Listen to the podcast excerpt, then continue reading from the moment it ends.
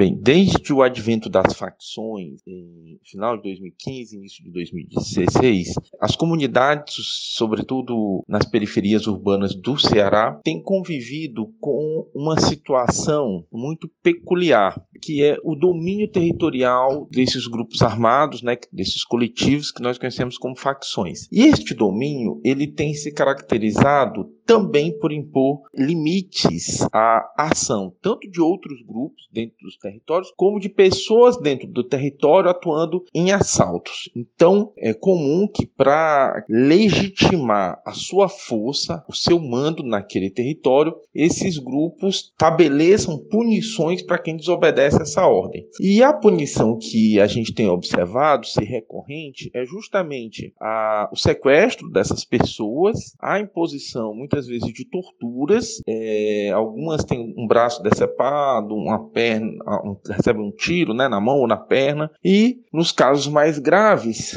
a, a morte, né? E é muito forte porque não é simplesmente a morte da pessoa. Em geral, esses rituais bárbaros, né, cruéis, eles têm sido gravados e disseminados né, na, na comunidade para que as pessoas tenham ali a dimensão do que é possível acontecer com elas quando desobedecem o grupo armado que controla aquele território. Então, essa você pegar, você esquartejar, você colocar os, os pedaços né, das pessoas nas ruas, isso também é uma maneira de você ir consolidando pelo terror um mando que todos naquela comunidade precisam obedecer. É uma técnica de controle social dos grupos armados nesses territórios que vai, né, de certa maneira, criando ali uma, uma relação perversa, né, porque eles chegam a serem a receber apoio, né? Porque de certa forma o território está tranquilo, porque não tem mais assaltos e, e, e, isso é uma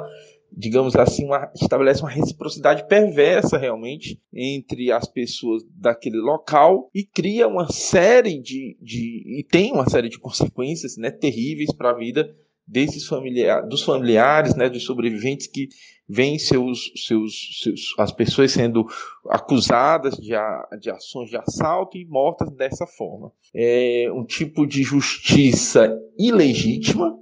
O Estado ele não tem atuado de uma maneira suficiente, isso não é um fenômeno novo, já é um fenômeno que perdura há algum tempo, então o Estado não tem atuado né, de maneira suficiente para impedir que esse tipo de mecanismo de controle social se reproduza nos territórios, e o que a gente vai vendo é o sucesso desses grupos armados impondo à população o seu mando restringindo ali a, as possibilidades de vida das pessoas e fazendo uma, um tipo de justiça com a qual a gente não pode concordar. Claro que ser assaltado é uma, é uma violência que causa um dano material, mas também psicológico muito grande. A gente não pode esquecer disso jamais, mas nada justifica que um grupo armado não imbuído, né, de autoridade possa simplesmente decidir quem vive e quem morre em uma comunidade urbana. Lembrando que é, muitos desses casos em que as pessoas são torturadas, elas não são, elas são acusadas, são acusadas e submetidas a um ritual ali que as pessoas chamam de julgamento, mas é uma é uma,